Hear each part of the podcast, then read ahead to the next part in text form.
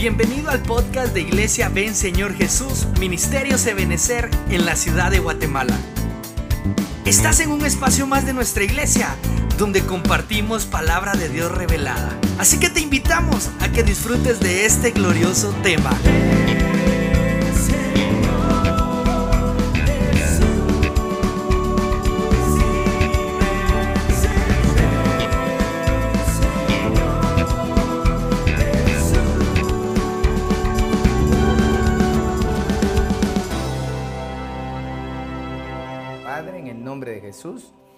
Doy gracias esta noche, este día, por darnos el privilegio de acercarnos al trono de tu gracia y ahí a los hogares de tus hijos y de tus hijas. Te pido que nos acompañes con un derramamiento de revelación, de guianza en tu palabra y que podamos, Señor, encontrar en ella eh, la bendición para nuestras vidas y que podamos crecer en el conocimiento de tu Hijo Jesucristo. Gracias Padre, gracias Hijo y Espíritu Santo. Amén, amén y amén. Bueno, esta noche yo quisiera trasladarles un tema al cual pues, le pusimos por nombre tipos de sombras en la vida cristiana. Considerando obviamente, ¿verdad?, de que en la vida em, nosotros nos encontramos con diferentes em, sombras que son producidas, ¿verdad?, por diferentes materiales. Pero bueno, vean, vayamos a la Biblia. En el Salmo 117, verso 8, la Biblia dice, guárdame como a la niña de tus ojos, ¿verdad? Escóndeme a la sombra de tus alas. Entonces podemos ver nosotros que uno de los principios de una sombra es cubrir, guardar, proteger. Pero déjeme decirle que hay diferentes clases de sombras, ¿verdad? Y las sombras pueden ser buenas sombras, o es decir, quien cubre emite una sombra buena, y hay quien, quien cubre emite una sombra mala, ¿verdad? Para eso yo quisiera recordar, ¿verdad? Que a la luz de la palabra nosotros nos vamos a encontrar con formas en las que el Señor en el Antiguo Testamento manifestó la vida del Señor Jesucristo. Acuérdense que la semana pasada hablamos de las glorias de Cristo, la gloria preexistencial, la gloria en la encarnación y la gloria en la resurrección. Pero particularmente en la gloria de la encarnación vimos que era una gloria en oculto, era secreta, solo podía eh, comprenderse por medio de la revelación. Entonces, todo lo que se escribió en el Antiguo Testamento, según 1 Corintios capítulo 10, dice que fue dejado como en sombras, ¿verdad? O sombra, para que nosotros no cayéramos en esos problemas. Es decir, que anticipadamente el Padre nos fue otorgando la forma de conocer quién es el Mesías o quién iba a ser el Mesías. Entonces, esta noche les traigo un bosquejo al cual le puse el misterio revelado. Y le puse el misterio revelado, ¿verdad? Basándome precisamente eh, en este eh, versículo de la epístola a los colosenses, capítulo 2, verso 2, que dice, quiero que lo sepan para que cobren ánimo, permanezcan unidos por amor y tengan toda la riqueza que proviene de la convicción y del entendimiento. Así conocerán el misterio de Dios. ¿Cuál es ese misterio? Es decir, a Cristo. Ahí, ahí es enfática la palabra del Señor al referirnos, ¿verdad? De que el misterio de Dios es Cristo. Sin embargo, ese misterio fue anunciado en todo en el Antiguo Testamento de formas diferentes. Por eso, por eso es importantísimo leer las escrituras y que el Espíritu Santo nos vaya dando la revelación, la interpretación de ella. Eh, todo, todo lo que, lo que el Padre quiere demostrarle a su pueblo, lo ha entregado en las Escrituras. Veamos entonces cómo fue Cristo revelado en el Antiguo Testamento. Obviamente, vimos, me recuerdo que vimos hace un par de discipulados también las salidas, las manifestaciones del Señor Jesucristo. Lo vimos como Melquisedec, como el ángel de Jehová, lo vimos como el príncipe de los ejércitos de Jehová. Esas fueron unas cristofanías, ¿verdad? Pero ahí, digamos, era una manifestación gloriosa, así poderosa. Pero a la luz de la Biblia, Dios dejó señales y dejó por lo menos tres formas en las cuales Dios les iba a mostrar a través del Antiguo Testamento, les iba a mostrar a los del Nuevo Pacto quién era Jesucristo, el Mesías, Cristo, el ungido, el Mesías, el que estaban esperando, el Mesías. Y para eso nosotros vemos que Dios se manifestó, manifestó la vida de las características de Cristo de tres formas. Por medio de sombras, por medio de figuras y por medio de tipos. Eso ya lo hemos hablado muchas veces, pero creo que es importante volverlo a refrescar. En el caso de las sombras, por ejemplo, las sombras son anuncios anticipados de una realidad. No, la sombra no es la realidad total, es un anuncio que nos está anticipando que hay una realidad o que viene una realidad. En el caso de las figuras, las figuras son episodios que apuntaban una realidad en el futuro. Y los tipos son características de una persona o cosa similar al verdadero. Y aquí quiero hacer una pausa sobre todo en aquellos que tenemos el privilegio de enseñar y de predicar, de que tenemos que pedirle al Señor que nos ayude a encajar verdaderamente a lo largo de una predicación, cuando nosotros decimos, bueno, esta es una sombra, esta es una figura y este es un tipo, pero a veces, aunque esto no es no es una exigencia, pero sí es algo que como predicadores deberíamos de tomar en cuenta, ¿verdad? A veces a las sombras les decimos tipos y a las figuras les decimos sombras, ¿verdad? Y a los tipos les decimos figuras. Tenemos que recordar que las sombras son anuncios, las figuras son episodios y los tipos son características. Y eso lo vemos en la Biblia. Le voy a dar un ejemplo de cada uno de ellos. Porque lo que yo quiero hablarles es que Cristo fue revelado como tal, ¿verdad? Entonces, veamos las sombras y vamos a hablar de las sombras. Acuérdense que el tema son las sombras. En el libro de Números, capítulo 21, verso 8 al 9, la Biblia nos enseña que Dios le dijo a Moisés que hiciera una serpiente ardiente que la pusiera sobre una asta y que cualquiera que fuera mordido por la serpiente y volteara a ver a ella, eh, iba a vivir. Este es una sombra del Señor Jesucristo. Acuérdese que hay una pelea, siempre hay peleas duales. Por ejemplo, tenemos que considerar a todos los gemelos en la Biblia, ¿verdad? Que tuvieron luchas, Caín y Abel, por ejemplo, ¿verdad? Eh, Jacob y Esaú también, ¿verdad?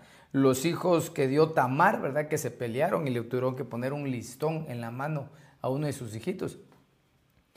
Eh, los corderos, el cordero pascual y el cordero de Azazel, por ejemplo, ¿verdad? Y las dos serpientes, la serpiente del Edén y la serpiente del desierto.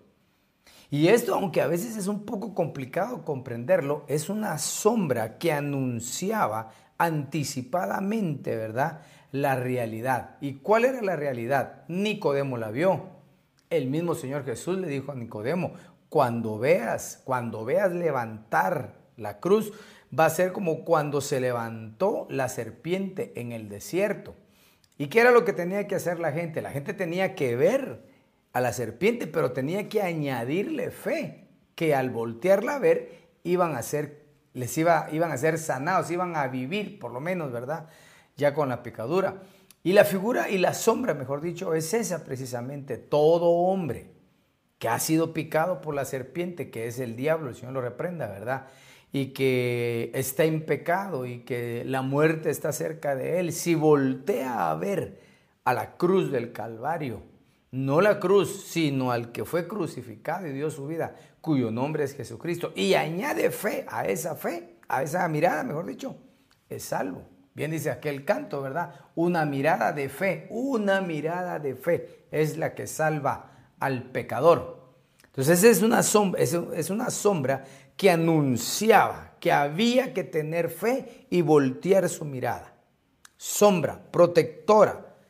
Dios tiene sombra de Él propiamente para proteger, para habitar en ella, ¿verdad? Luego vemos, por ejemplo, eh, las figuras. Una figura la vemos en, en, el libro de Génesis, capítulo 25, verso 5. Ese es un versículo corto que dice, y Abraham, ahí está Abraham, dio todo cuanto tenía a Isaac su hijo. Bueno, esta es una figura impresionante, ¿verdad? Porque el Padre, el Padre Jehová, entrega al Hijo toda la autoridad, entrega todos los reinos, ¿verdad? Entonces, la figura de las familias patriarcales, particularmente Abraham, ¿verdad? Eh, Isaac, Eleazar, eh, Rebeca, todos ellos forman, hermanos, específicamente una figura del, escenario, ¿verdad? De los episodios que conlleva eh, el, no solamente la familia espiritual, sino toda la creación. ¿Cuál es, en sí el, el génesis y el apocalipsis de la creación humana? Luego vemos los tipos. En Génesis capítulo 45, verso 3, nos habla la Biblia de aquel personaje, hermano, tan extraordinario cuyo nombre es José. José es un tipo, porque es un tipo de Cristo, porque él representa, en él, en él existen tantas características del Señor Jesús. Mire, no hay otro personaje, creo yo, en el Antiguo Testamento, no que sea la figura ni sombra, sino que sea el tipo que representa y que tenga las características del Señor Jesucristo. Por ejemplo, José era primogénito, pastor, equivocado, está equivocado porque José no era el primogénito. Es más, José era casi uno de los últimos, el onceavo hijo. Sí, pero era el primogénito de Raquel. Entonces él, él en sí era primogénito de su mamá. Igual el Señor Jesús, ¿verdad?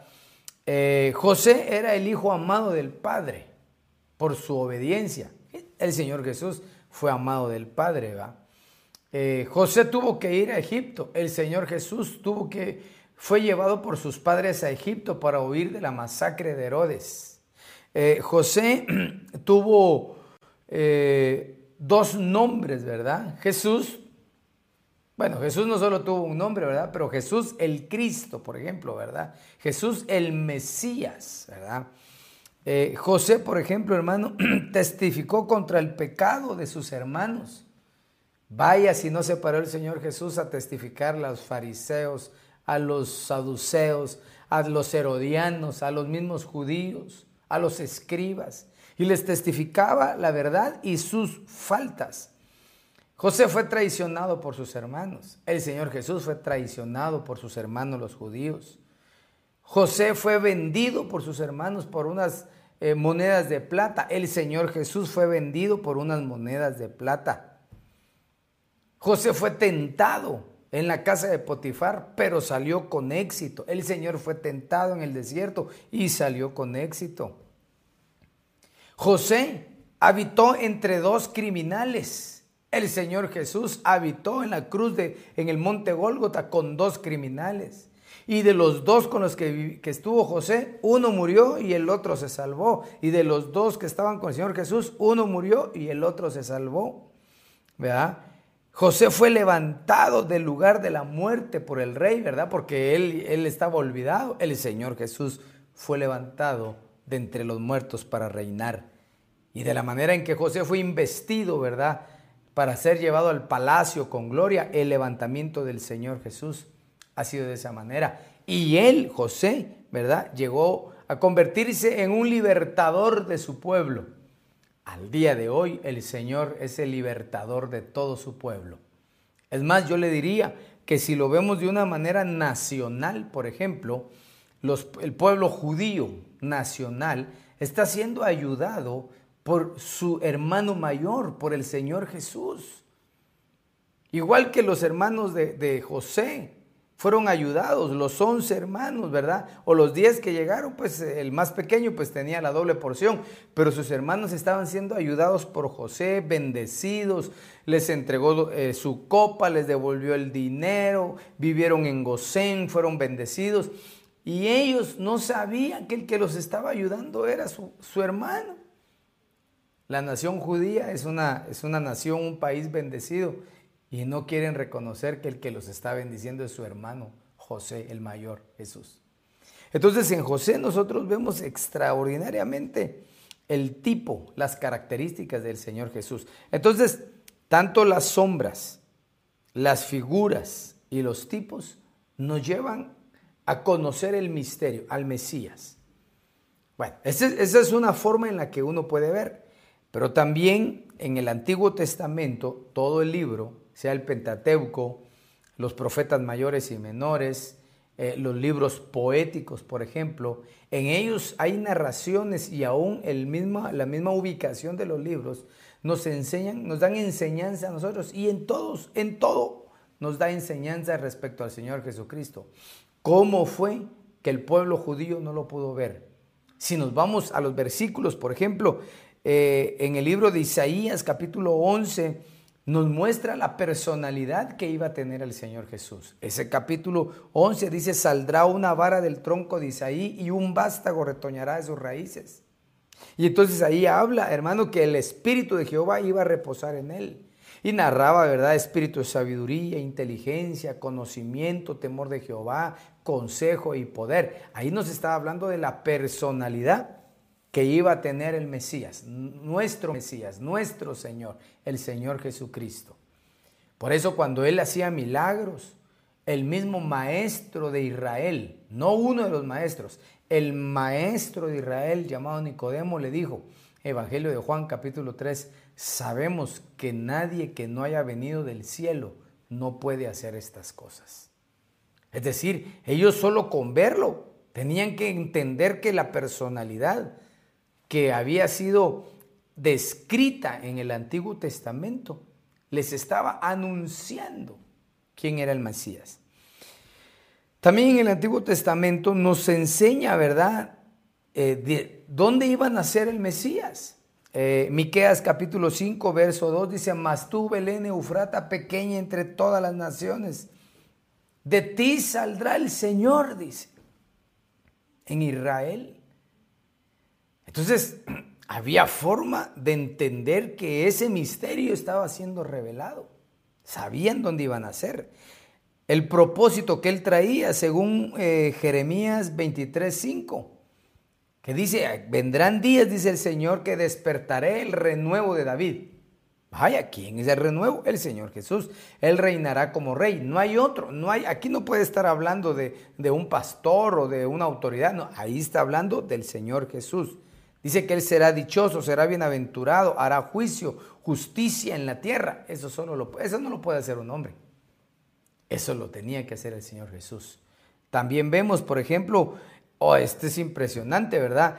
Eh, ¿Cómo entraría a Jerusalén? Estaba descrito en el libro de Zacarías, capítulo 9, verso 9, cuando le dice el Señor, alégrate mucha, mucho, hijo, hija de Sión Grita de alegría, hija de Jerusalén, mira, tu rey viene, dice, tu rey viene, justo, salvador y humilde. Y concluye diciendo ahí, viene montado en un asno, en un pollino, en una cría de asna. Y cuando el Señor estaba entrando, ¿verdad? Por ejemplo, al, al, a Jerusalén, no lo reconocieron. La misma gente gritaba, Osana, Osana, bendito el que viene en el nombre del Señor. Y esa misma gente, esa multitud más adelante gritaba un par de días después, crucifíquenlo, crucifíquenlo. Mis amados hermanos, verdaderamente nosotros en esta temporada, en este tiempo, nos tenemos que sentir bienaventurados por tener la revelación respecto a Jesucristo. Entonces, como el tema que traigo son las diferentes sombras, me quiero referir precisamente a que la Biblia nos enseña que hay diferentes tipos de sombras. En la predicación, por ejemplo, vamos a sacar una sombra de Jesús o una sombra de cualquier acontecimiento, porque podemos sacar, oiga, sombras figuras y tipos del Señor Jesús, sombras, figuras y tipos de la iglesia, sombras, figuras y tipos del Padre, del Hijo, del Espíritu Santo. De todo podemos sacar sombras, figuras y tipos. Pero hablemos un poco de las diferentes clases o tipos de sombras que existen a la luz de la palabra. Aunque no me voy a detener en ellas, solo quiero eh, ponértelas ahí. Por ejemplo, el Salmo 117, verso 8, que fue el que utilizamos como versículo base, dice que nosotros somos como la niña, la niña de sus ojos, y estamos bajo la sombra de sus alas. Eso obviamente es una alegoría lo que está hablando respecto a las alas. Pero eh, las alas emiten una sombra del Señor. Otra sombra es como la sombra de muerte, de montes. Josué 9:36 dice que iba a haber una, eh, iban a sitiar, venía una guerra y decían, ¿por qué tienen temor? Es que es una sombra de guerra. No, no, es la sombra de los montes y ustedes tienen temores. Ahí leo los versículos para que los lea. Job capítulo 8, verso 9 nos enseña que nuestros días son como una sombra. ¿Por qué? Eh, en, sí la sombra, ¿qué otra característica nos da? Y es que eh, hay un elemento aquí que provee sombra, pero la sombra va directamente proporcional a la luz que brilla sobre ese, sobre ese elemento.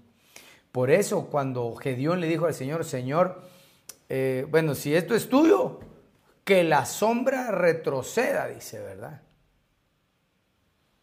Y es más fácil que avance. ¿Por qué? Porque el sol va avanzando, entonces la sombra eh, va creciendo. Depende, depende en qué lugar esté, pero la sombra va creciendo. Eso era, eso era fácil que el sol continuara con su ritmo. Eso es lo que estaba diciendo él. Pero que regresara, eso era imposible, porque tendría entonces el sol que regresar. Pero para Dios no hay nada imposible y Él lo hizo. La vida es una sombra. Salmo 23 dice que existen las sombras de muerte. Han caminado, dice, por valla y sombra de muerte, ¿verdad? Que el Señor nos libre, que el Señor nos guarde y nos proteja, ¿verdad? La sombra del omnipotente, Salmo 91, extraordinaria sombra, es más grande, más poderosa de la que nosotros nos imaginamos y usted sabe que en el, en el inicio de la pandemia, este capítulo fue tan importante, tan importante, hermano, que nos enseñaba cómo podíamos salir y que no llegara a nosotros la peste destructora. Recuerdo, hermano, que vimos a la luz de la Biblia en un mensaje que este salmo nos revela a nosotros qué nos ataca en, la, en la, noche, en, en, las tinieblas. ¿Cómo es que dice? Eh, Sí, sí, pero dice por las noches. Dice, ¿verdad? ¿Qué es lo que ataca por las noches y qué es lo que ataca por los días? Veamos entonces, Salmo 121, la sombra de mano. El que habita bajo la sombra, sombra de la mano. Y Cantares capítulo 2, verso 3 dice que la amada se sienta y el amado debajo del manzano, de la sombra de un manzano. De ese versículo se sacan algunos que, lo que se comió Adán era una manzana, ¿verdad? Pero no sé, ¿verdad? Perdón. Entonces, solo aquí tenemos siete temas que podemos abordarlos uno a uno, ¿verdad? Pero yo quiero hablarte del séptimo tema, las sombras de árboles y enramadas. Eh, depende dónde nos acobijemos o depende qué es lo que nosotros creamos, eso mismo nos va a estar cubriendo a nosotros. Mire, nosotros tenemos que ser sinceros porque el Espíritu Santo habita en aquellos que han creído en el Señor Jesucristo. Definitivamente. Aquí no podemos nosotros hacer una acepción, ¿verdad?, de, de personas. Dice, bueno, usted tiene a Cristo, pero entonces usted piensa diferente. si tiene a Cristo, tiene al Espíritu Santo. Si no le da libertad al Espíritu Santo, esa ya será situación de, de esta persona. Pero el Espíritu Santo está ahí, porque la Biblia dice que cuando nosotros hemos creído, dice, somos sellados por el Espíritu Santo. Entonces, en base a eso, nosotros tenemos el poder, yo le digo poder porque de, muchos poderes o exousias que el Señor nos ha dado, no dunamis, sino exousias. El dunamis también nos lo ha dado, que es el poder del Evangelio y de la palabra y del Espíritu Santo, pero, pero hablamos de las exousias, ese tipo de poder, ese tipo de autoridad que nos ha sido dada. Dentro de ellas está el poder de la escogencia. Yo escojo dónde estar. No podemos ser nosotros, hermano, manipulados ni obligados a estar en un lugar. Si tú te sientes obligado, manipulado, hermano, eh, debes orarle al Señor, ¿verdad? Para que esta situación cambie. Porque realmente uno debe estar bajo una cobertura por afinidad espiritual y por revelación del Espíritu. Yo sé que, hay muchos hombres que podrían tener, eh, digamos, más conocimiento que uno, porque la verdad es de que el conocimiento y la verdad no la tiene solo un hombre ni solo un ministerio. Pues, cada uno el Señor le da conforme Dios quiere. Pero yo creo que el Espíritu Santo que habita en nosotros nos debe ayudar a ubicarnos a nosotros bajo la sombra adecuada. Pero si nosotros tenemos, por ejemplo, receptores negativos dentro de nuestra vida, seguramente eh, nos vamos a ir acercando a malas sombras. Veamos algunas de ellas, ¿verdad? Primera de Samuel capítulo 14, verso 2.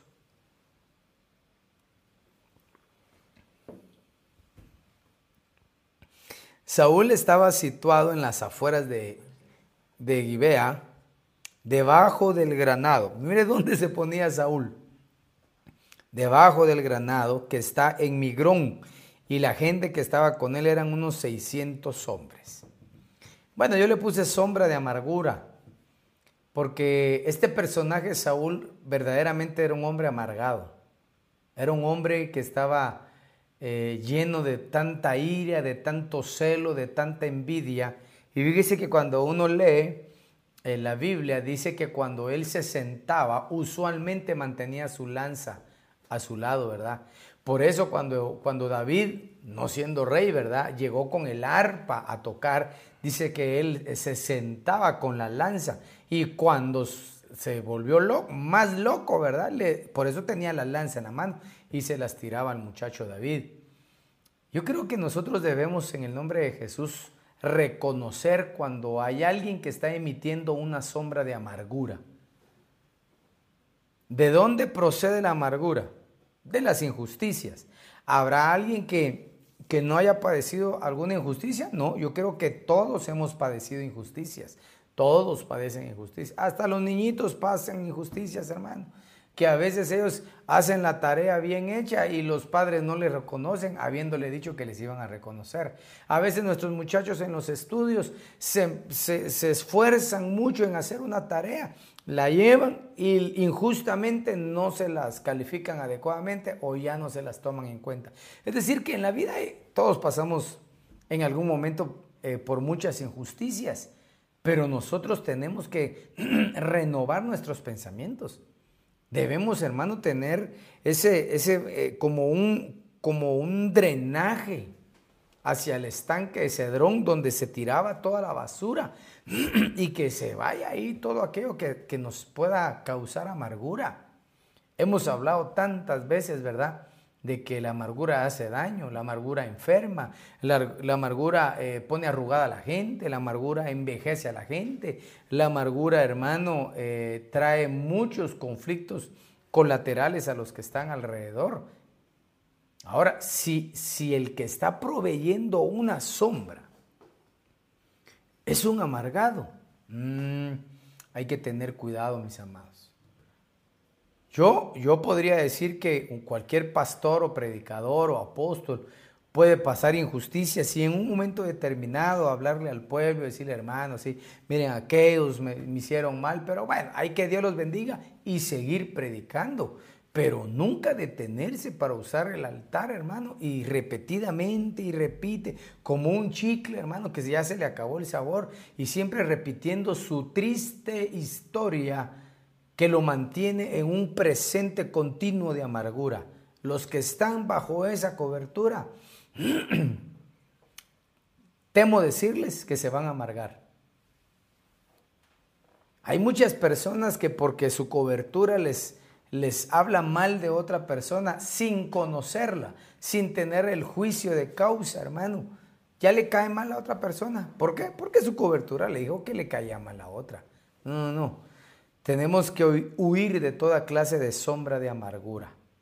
Por eso qué importante es que todo servidor, ministro, que estemos cubriendo una iglesia, una área, un equipo dentro de la congregación, no nos dejemos amargar por nada ni por nadie.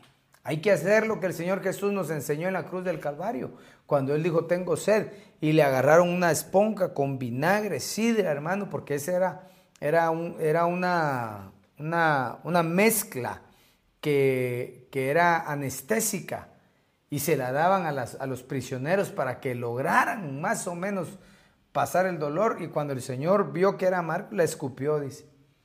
No es para que escupas a la gente que te amarga, ¿verdad? Pero es para que no dejes que te entre la amargura, ¿verdad? Que el Señor nos libre de toda clase de amargura, hermanos. Veamos otra sombra. Eh, y no te voy a hablar de buenas sombras hoy, pues, ¿verdad? En el libro de Daniel capítulo 4, verso 11 y 12, el árbol creció y se hizo fuerte, su copa llegaba hasta el cielo y era visible desde los confines de la tierra. Su follaje era hermoso y su fruto abundante y en él había alimento para todos. Oiga, qué impresionante. Debajo de él hallaban sombra. Las bestias del campo, las aves del cielo hacían morada en sus ramas y de él se alimentaban todos los seres vivientes. Impresionante, ¿verdad? Esta es uno de los reyes de, Babilonia, ¿verdad, hermano? El, eh, eh, el, profeta Daniel, hermano, le, le revela el enigma, ¿verdad?, de ese sueño y le lleva la interpretación del sueño. Pero hablemos un poco de la descripción propia de ese árbol. ¿A qué árbol, a quién realmente eh, no le sería bonito estar debajo de un árbol fuerte, que tenga un follaje hermoso, que tenga frutos abundantes, eh, que tenga alimento para todos. Hermano, realmente esa, esa cobertura está bonita, digamos, pues, porque tiene de todo lo que puede saciar a la humanidad. Tan así, hermano, que había lugar para todos aún en sus ramas. Sus ramas podían proveer morada a muchos, dice, de las cuales se alimentaban todos. Es decir, humanamente era una buena cobertura, daba una buena sombra, pero había algo en particular que a Dios no le agradaba. Y es ahí donde nosotros tenemos que poner el alerta. Si usted me está llevando el hilo y hay algún hermano ahí que me sepa decir cuál era el problema de esto, bueno, si ya lo puse ahí, ¿verdad?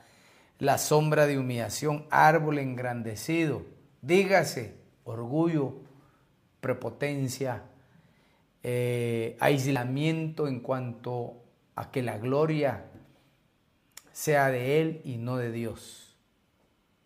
Cuando Daniel el profeta le interpreta, ¿verdad? Ese sueño o ese enigma que tuvo este personaje, le dice, ese árbol ha sido tú, has crecido, te has engrandecido, tu reino es poderoso, ¿verdad? Los jardines de Babilonia, ¿verdad, hermanos? Pero, pero, te has dado la gloria solamente a ti. Entonces te volverás como una bestia, hermano.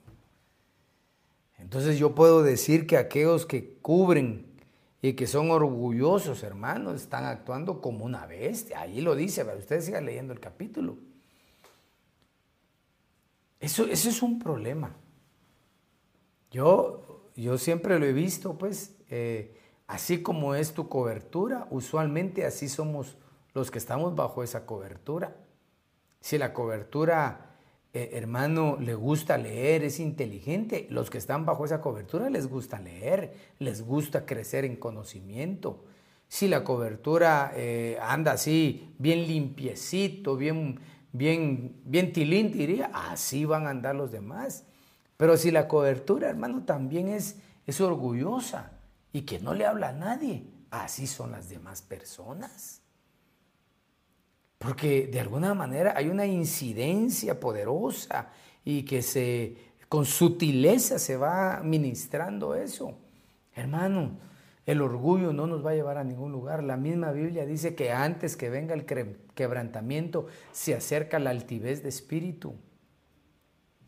Yo, hermano, estoy completamente seguro y convencido que Dios bendice a sus siervos, Dios bendice a sus siervas, pero como lo hemos hablado, predicaba el domingo precisamente, decía que el principio es no olvidar cuáles eran nuestros anhelos al inicio, en el génesis, ¿verdad? De nuestros de, nuestra vida cristiana era servirle al Señor donde fuera con agradecimiento. Y ahora que el Señor nos ha puesto en un lugar de eminencia, bonito, diferente, tenemos que mantener siempre el principio. No ser una, una, una cobertura engrandecida, orgullosa, porque entonces puede ser, no sin él puede ser, lo que va a pasar es que va a venir una humillación. Y, yo realmente yo deseo que tú seas bendecido y que seas levantado. Y yo también quiero ser bendecido y levantado. Y el principio es bíblico. El principio no me lo tiene que dar ningún hombre. El principio me lo da la Biblia. Dice que el que se humilla, Dios lo levanta. Veamos otra, otra sombra, pues. El libro de Oseas, capítulo 4, versos 12 y 13, dice, mi pueblo consulta a su ídolo. Era una reprenda la que el Señor le estaba dando al pueblo de Israel. Mi pueblo consulta a su ídolo de madera y su vara les informa. Fíjese. Porque un espíritu de prostitución los ha descarriado y se han prostituido, apartándose de su Dios. Eh, ofrecen sacrificios sobre las cumbres de los montes y queman incienso sobre las colinas, debajo de las encinas, los álamos y los terebintos porque su sombra es agradable. Oiga, su sombra es agradable. Por tanto, vuestras hijas se prostituyen y vuestras nueras cometen adulterio. ¡Wow! ¡Qué impresionante! Cuando uno lee el libro de Oseas, usted sabe que la historia de este profeta era, eh, fue una historia que si, que si alguien la tuviera que vivir ahorita, qué difícil sería, ¿verdad? Él tenía que profetizar contra el pueblo precisamente respecto a la infidelidad de cómo el pueblo se había prostituido con otros ídolos en lugar de serle fiel al Dios verdadero. Y para poder él eh, profetizar, Dios lo mete en un proceso tan duro, hermano, que, lo, que, que le dice que se case con una mujer ramera, que se llamaba Gomer, o Gomer, como usted quiera decirle y que los hijos que iban a tener no eran de él, hermano. Bah, pero él amaba y ya estaba en su casa, ya estaba casado. Ahora te vas conmigo a la iglesia, ahora vuelvas a ser la pastora o la profeta de la congregación. ¿Qué? Dios le dijo que ella le iba a ser infiel y se iba a ir de la casa y se iba, a ir con sus amantes y que después sus amantes la iban a traicionar y le iban a dejar abandonada. Y que cuando ella ya estuviera en esa posición, él, el profeta, tenía que ir y comprarla en el mercado de esclavos para redimirla una vez más. Hermanos, a veces el problema de la infidelidad a la manera de comer, a la manera del pueblo del Señor, que se prostituyó con otros, es algo que uno tiene que tener cuidado, mucho cuidado. Yo me baso en la palabra del Señor que dice, em, sea vuestro lecho sin mancilla, porque al adúltero y al fornicario lo juzga Dios. Entonces yo no me voy a meter a juzgar a los fornicarios ni a los adúlteros, porque la Biblia me dice que a ellos Dios los juzga. ¿Dios puede restaurar a un adúltero, a un fornicario? Sí, lo puede restaurar. ¿Dios lo puede perdonar? Por supuesto que Dios lo puede perdonar. ¿Será que Dios lo puede volver a usar? Sí, Dios lo puede volver a usar. No, pastor, así no juego yo. Bueno, la misericordia de Dios es incomprensible a nuestra mente. Pero creo que sí es importante que cuando uno está bajo una cobertura que se ha mantenido infidelidad, seguramente esa cobertura va a dar una sombra de bendición Y es esas características las que nosotros debemos considerar para habitar en diferentes para habitar en alguna sombra específica, particularmente en una que sea fiel. La Biblia dice que esto, esta sombra es agradable, dice. Es, una sombra que, utiliza no, no, solo un árbol, sino, dice, las encinas, los álamos y los terebintos. Algunos eran árboles pequeños, otras puras enramadas nada más. Hay que pedirle al Señor que nos ayude y que mantenga fiel a las coberturas, mantenga fiel a los ministros, ¿verdad? De esa manera eh, la bendición va a ser diferente y más poderosa para su pueblo.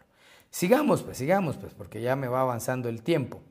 El libro de Jonás capítulo 4, verso 6 dice, y preparó Jehová Dios una calabacera, la cual creció sobre Jonás para que hiciese sombra sobre su cabeza y le librase de su mal, y Jonás se alegró grandemente por la calabacera.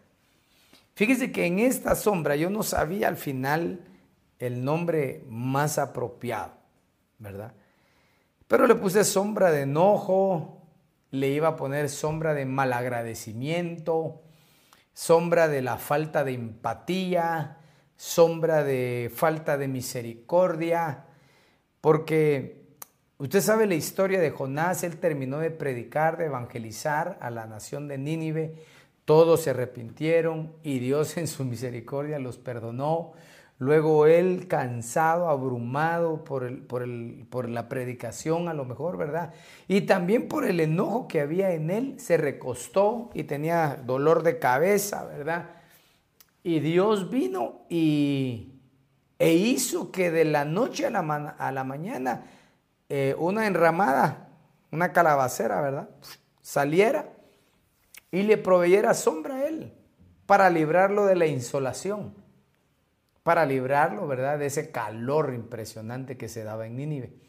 Y él estaba muy contento, dice, estaba feliz.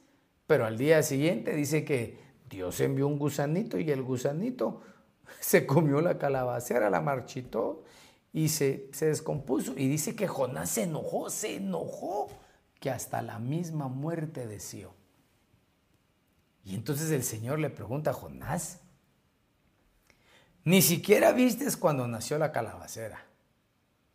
No sufriste el tiempo de su crecimiento. No trabajaste por ella. Y ahora que la calabacera se destruye y se muere, ¿te enojas? Le dice. ¿Cuánto más yo, dice, por una nación? Hermano, eso quiere decir que realmente Jonás estaba mal. Jonás solo estaba viendo por sí mismo. Jonás le interesaba su bienestar. ¿Y cómo es que ese tipo de personas están contentos cuando hay algo que los ayuda, pero cuando esa ayuda se les quita, cambian rotundamente y hasta la muerte desean? Hermano, yo creo que, que el emitir una sombra, sea ministerialmente en una congregación, en un equipo de servicio o en tu misma casa, no es para jugar de esa manera.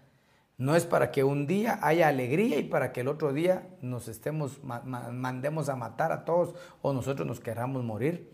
Por eso le puse sombra de enojo. hermano, eh, yo recuerdo que cuando trabajaba en lo secular, el, dueño de la empresa con el que yo trabajaba era una persona relativamente culta, muy culta, tranquilo, educado. Aprendí mucho de ellos, de, de esa de esa raza, dijéramos, ¿verdad? De Europa. Y entonces yo me empecé a relacionar con otro tipo de, gerentes y habían unos hermanos que esos eran orgullosos, peleoneros con los clientes, hermano, terrible, terrible. Y sus vendedores, sus asistentes, eran iguales, iguales, hermano. Recuerdo que en cierta ocasión yo visitaba las petroleras que antes tenían más funcionamiento aquí en, la capital, en Guatemala, es decir, la ESO, Texaco, bueno, ya dije las propagandas, ¿verdad? Y, resulta que nosotros traíamos unos equipos de los Estados Unidos y me topé con uno, un gerente de esa empresa, que quería comprar nuestros equipos. Y me mandó a llamar a mí, yo, nosotros éramos los, únicos que teníamos la representación aquí en Guatemala y me dice, mira, yo quiero comprarte no me recuerdo si eran 30 o 40 mil o 35, 35 mil dólares de equipo. Entonces eh, yo necesito que tú me los des. Ah, excelente, dije yo. Bueno, hicimos la compra del, del mes, dije yo. Con esto, con esto salimos bien. Y me dice, eso sí, entonces yo necesito que tú me cotices el equipo a tu precio normal y que cuando tú me lo factures, me facturas el precio y de eso sacas el 10% en un cheque aparte y me lo das a mí. Hermano, yo me fui de espaldas. Me fui de espaldas, hermano. Imagínese, 30 mil dólares. 3 por 8, 24, más de 200 mil pesos. Y él solo por dejarme entrar quería 20 mil. Y entonces yo le dije, mira, no, no, yo no puedo hacer eso, pero bueno, yo voy a hablar con, mi jefe, le dije, con el dueño. Y fui, fui con, el dueño de la empresa, le dije, mira, eh, fíjate que eh, tenemos una venta fija ahí, pero a mí no me parece esto, pero si querés tú lo revisas y tú lo ves, pero este ingeniero dice que, quiere esto. Hermano, él no tenía a Dios en su corazón.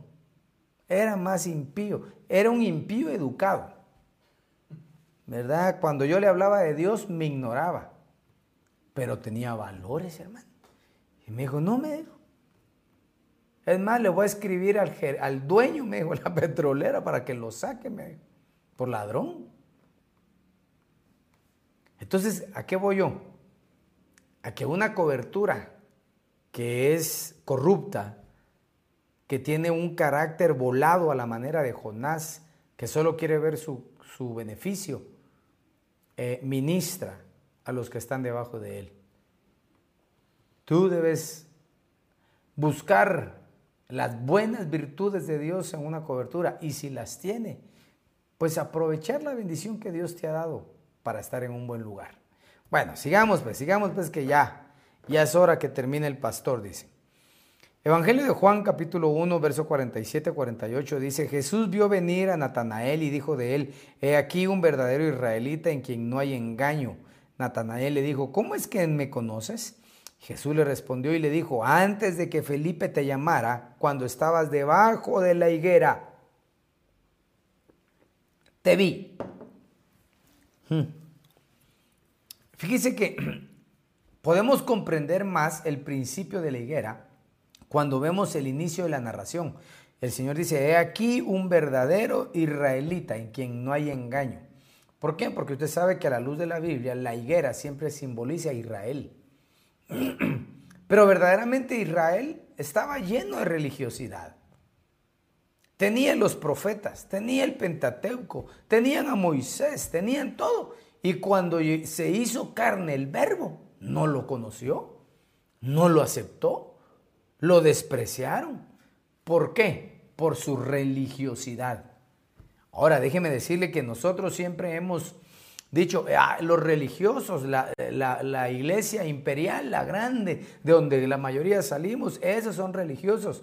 Pues sí, son religiosos, pero yo también le digo que hay muchos evangélicos religiosos también, que están en una sombra de religión que no abandonen su estilo feo de vivir, que no abandonen su estilo, hermano, pasivo en cuanto a la revelación. Se mantienen en un círculo dando vueltas y vueltas y vueltas y no le dan lugar al fluir del Espíritu Santo. Yo quiero recordarte que el Espíritu Santo cada mañana trae una nueva bendición sobre su iglesia, sobre sus hijos. Hay manifestaciones, hay dones, hay unciones. Nosotros hemos tenido la bendición, hermano, de estos últimos dos fines de semana en la congregación donde la gloria yo la he visto como nube desciende a la congregación y sube, hermano. Y hay un fluir impresionante, liberaciones, lenguas, derramamiento del Espíritu Santo. Pero hay muchos evangélicos que viven en la religión, en la sombra de religión. Yo he oído evangélicos que dicen, no, yo en este ministerio, no, yo en esta iglesia nací y aquí me voy a morir y la iglesia ya está muerta. Hace mucho, hace un par de años di un tema que se llamaba eh, se llamaba, solo le puse Eclesia, pero el tema era básicamente cómo, cómo encontrar yo la iglesia adecuada. ¿Qué tenía que tomar como parámetro yo para decir, o oh, esta iglesia es donde yo debo de asistir? A lo mejor otro día hacemos un bosquejo de eso, ¿verdad? Porque es importante. Y fíjese que me recuerdo también cuando prediqué de eso, porque les dije, hermano, yo voy a predicar esto, pero con esto mismo yo mismo estoy poniéndome en ascuas, porque la, verdaderamente la iglesia de Cristo va creciendo y va caminando de gloria en gloria hasta que venga nuestro amado Jesucristo. Entonces, liberémonos de toda sombra de religiosidad, ¿verdad? Si, el que nos cubre, si el que te cubre no es religioso y tú sí eres un religioso que te mantienes en un círculo de religiosidad, seguramente los que están a tu alrededor estarán sumergidos en ese mismo círculo y si no, utilicemos la exousia de la, eh, de la escogencia, ¿verdad? Y yo escojo vivir una vida genuina en el Evangelio. Por eso la Biblia dice, despiértate tú que duermes y deja que te alumbre Jesucristo. Como conclusión quiero leer el Salmo 91, verso 1, dice, tú que habitas en la sombra de Elion, pasas tus noches a la sombra del Shaddai, que dices a Yahvé, mi refugio, mi fortaleza, mi Elohim, en quien confío. Este salmo es impresionante, mis amados hermanos, impresionante.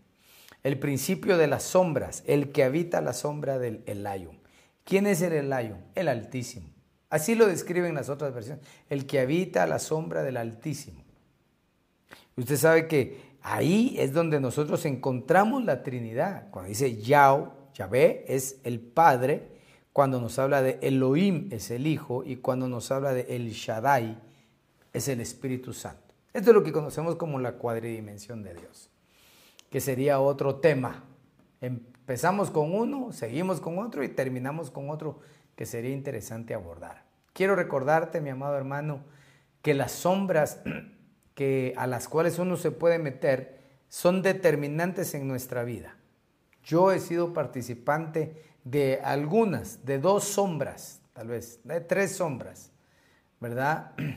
Y me he dado cuenta que la sombra que nos cubre actualmente es una sombra sana, una sombra de bendición, que ha bendecido mi vida, mi familia, la congregación y creo firmemente que te ha bendecido a ti también.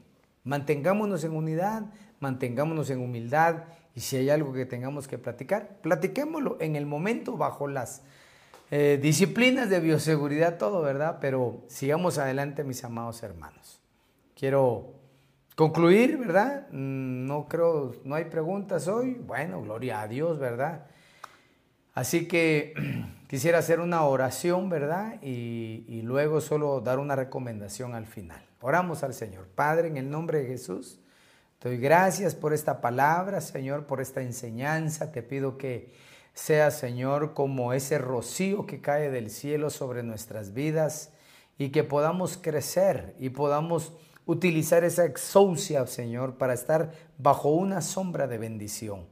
Y no solamente estar bajo una sombra, sino ser nosotros proveedores de una sombra de bendición de igual manera. Bendigo a tu pueblo, bendigo a tu iglesia, a cada oyente, Señor. Aquellos que están al alcance de nuestra voz sean bendecidos y bendecidas. Y no teman, sigan adelante porque el Señor está con ustedes. En el nombre de Jesús. Amén, amén y amén.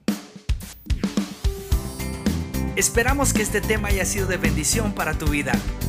No olvides seguirnos en nuestras redes sociales como Iglesia de Cristo, Ven Señor Jesús, Ministerios Ebenecer. Recuerda, todo tiene solución. Hasta la próxima. Bendiciones.